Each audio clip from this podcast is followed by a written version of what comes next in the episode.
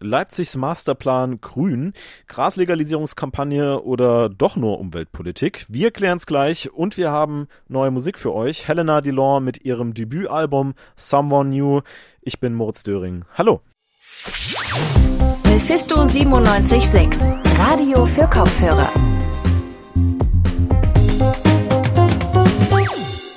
Leipzig soll grüner werden. Das hat der Stadtrat vor knapp anderthalb Jahren beschlossen und dafür soll es einen Masterplan Grün geben. Im Oktober hat dazu nun bereits das zweite Bürgerforum im Felsenkeller stattgefunden. Meine Kollegin Anne-Kathrin Queck, die war dabei beim Bürgerforum und hat mal nachgeforscht, was es denn mit diesem Masterplan Grün auf sich hat. Hallo Anni. Hallo. Anni, der Masterplan Grün, der klingt ja im ersten Moment eher nach einer Legalisierungskampagne für Gras. Äh, darum geht's ja aber wahrscheinlich nicht, oder? Nee, so revolutionär geht's in Leipzig dann doch noch nicht zu. Der Masterplan Grün ist ein Konzept, um Stadtgrün und Gewässer an Leipzig zu schützen und diese Flächen zu erweitern. Erarbeitet wurde das Ganze von Expertinnen und Experten, verschiedenen Ämtern der Stadt sowie den Leipzigerinnen und Leipzigern selber. Das Ganze soll dann Grundlage und Richtlinie sein, wenn künftig etwas zur Stadtentwicklung beschlossen wird. Der Startschuss für die Arbeit an diesem Masterplan war das erste Bürgerforum im April 2019, was vom Bürgermeister für Umwelt, Klima, Ordnung und Sport Heiko Rosenthal veranstaltet wurde. Aber jetzt würde ich ja eigentlich erstmal sagen, dass Leipzig ja schon eine relativ grüne Stadt ist. Es gibt ja viele Parks, Gewässer, den Auwald. Mal ganz kritisch gefragt, was genau soll denn dann dieses neue Konzept noch bringen? Also es geht tatsächlich nicht nur um Parks, Gewässer und Co. Das ist zwar zentral in dem Konzept, das Ganze geht aber darüber hinaus. Der Masterplan selbst hat fünf Schwerpunkte beziehungsweise Ziele. Das erste ist die Anpassung an den Klimawandel. Damit ist gemeint, dass man zum Beispiel durch die Verbesserung der Radwege die Leute motiviert, vielleicht auch öfter mal das Auto stehen zu lassen. Darüber hinaus geht es auch darum, dass die Umwelt- und Lebensverhältnisse in der Stadt gesundheitsfördernd sind. Das heißt zum Beispiel die Luftqualität gut bleibt, beziehungsweise vielleicht sogar verbessert werden kann. Dann ähm, ist auch Umweltgerechtigkeit ein zentraler Punkt, denn nicht in jedem Stadtteil ist es möglich, direkt in den Park zu gehen oder so. Vielleicht ist der relativ weit weg und ähm, das ist natürlich was, wo man viel sorgen will, dass halt wirklich jeder Leipziger oder jede Leipzigerin sagen kann, ich möchte einen Spaziergang machen und dann gibt's da auch was und ich muss nicht total weit fahren, um das machen zu können. Und ähm, außerdem geht's auch darum, die biologische Vielfalt in diesen Grünflächen zu erhalten und auch zu fördern und eben auch umweltgerechte Mobilität zu ermöglichen. Also das habe ich ja schon erwähnt, zum Beispiel mit den Radwegen, aber auch eben möglich zu machen, dass man in Leipzig gut von A nach B auch zu Fuß kommt, weil auch das ist momentan noch nicht überall der Fall.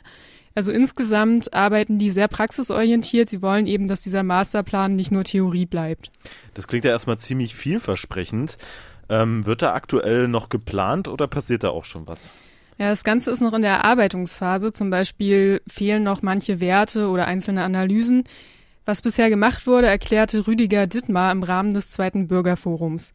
Er ist Leiter des Amts für Stadtgrün und Gewässer. Wir haben zahlreiche Werkstätten, insgesamt vier mit Expertinnen und Experten durchgeführt zu den Themen Biodiversität, Gärtnern, Landwirtschaft und aktives Grün sowie zahlreiche Spaziergänge mit dem Spaziergangswissenschaftler Bertram Weishaar.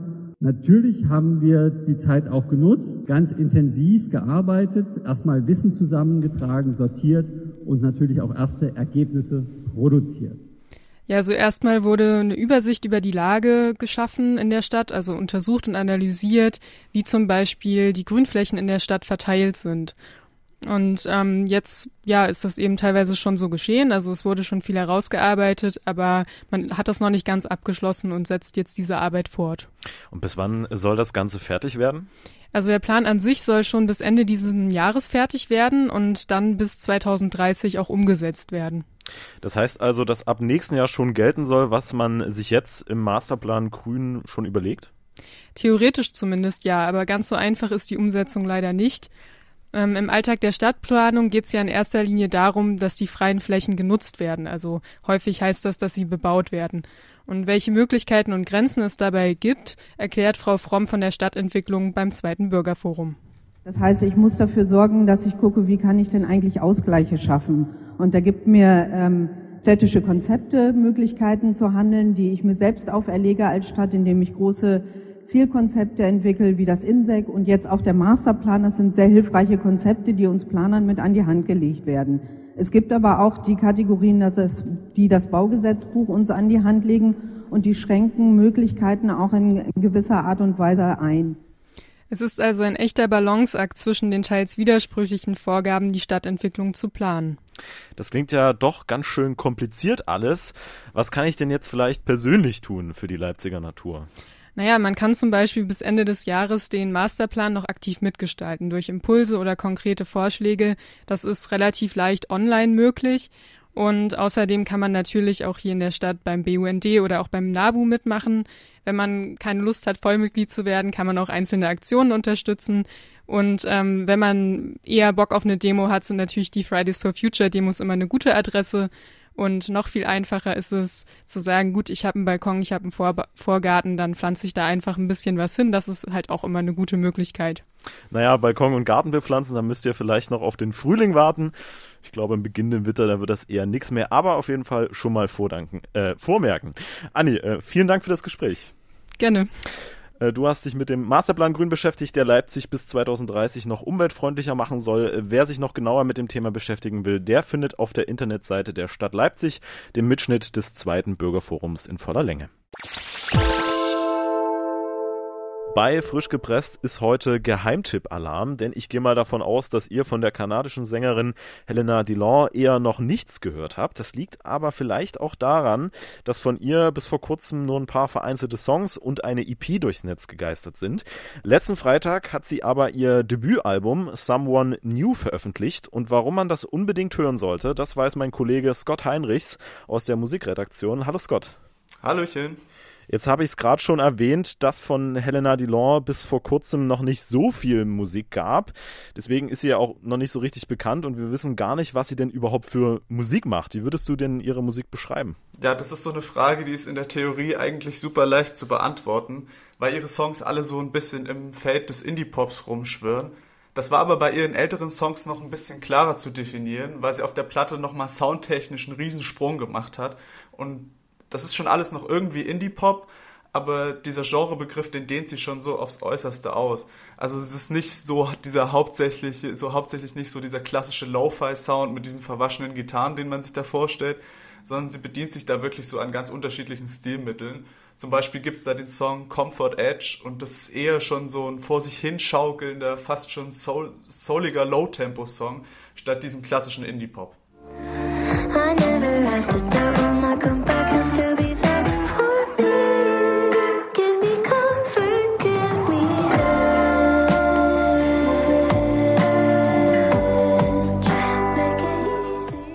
Jetzt meine ich aber rausgehört zu haben, dass das nicht der einzige Sound der Platte ist. Woran versucht sich Delon denn da noch so? Ja, richtig. Also es gibt zum Beispiel relativ viele folkige, sehr ruhige Momente, in denen eigentlich nur die Gitarre, der Bass und Delons Stimme so richtig die Hauptrolle spielen. Und da gibt's auch ein wunderbares Beispiel für. Das ist der Song Clown Neutral. Da passiert gar nicht so richtig viel eigentlich, aber es ist wirklich ein wunderschöner Moment auf der Platte. You can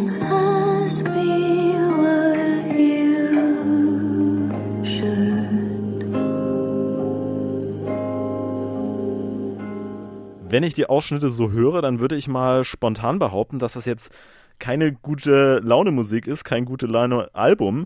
Spiegelt sich das denn auch inhaltlich wieder? Ja, total. Also Someone New ist mehr oder weniger eine Konzeptplatte über das Durchstehen einer wahnsinnig toxischen Beziehung. Ähm, das geht schon auf dem Titeltrack Someone New los und zieht sich dann mal, mal ein bisschen offensichtlicher, mal weniger krass wie so ein roter Faden durchs ganze Album. Aber so ein Moment, wo das super deutlich wird, das ist der Song Dog. Und da lässt Delon wirklich so gar kein gutes Haar an sich selbst oder dieser ganzen verkorksten Liebessituation. Da beschreibt sie gleichzeitig ihre Abneigung, aber auch trotzdem diese gleichzeitige Unterwürfigkeit und Abhängigkeit, die sie in dieser Beziehung spürt.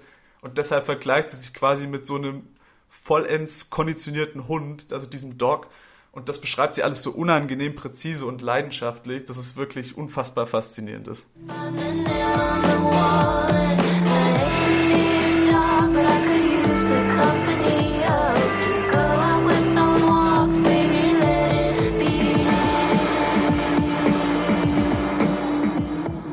Sehr intime Texte und Einblicke. Also magst du uns denn vielleicht ein bisschen spoilern, wie dieses ganze Beziehungsdebakel ausgeht? Ja, also selbst wenn ich das jetzt versuchen würde, ist das leider gar nicht so einfach, denn DeLong gibt da nicht so eine richtige, eindeutige Antwort drauf, was ja irgendwie auch wieder bezeichnend ist, denn aus so einer toxischen Beziehung löst man sich eben nicht so einfach und dann gibt's nicht immer dieses super Happy End.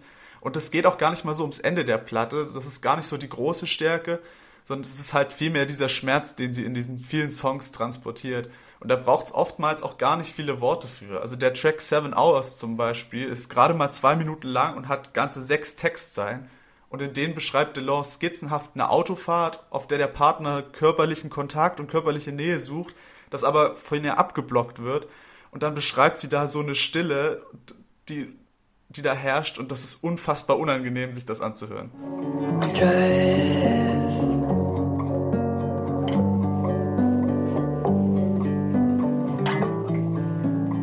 nothing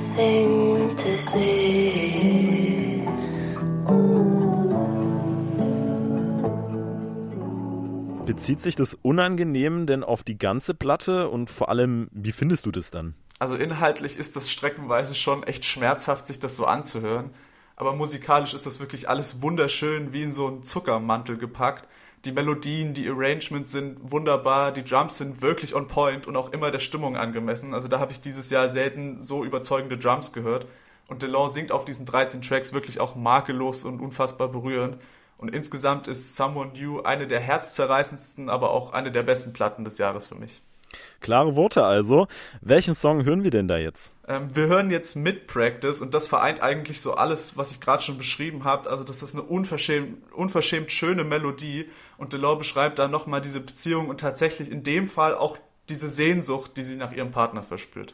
Und wenn ihr in den Song reinhören möchtet, dann könnt ihr ja gleich noch beim Musikdienst eurer Wahl reinschauen. Mid Practice von Helena Delon auf ihrem neuen Album, ihrem Debütalbum Something New.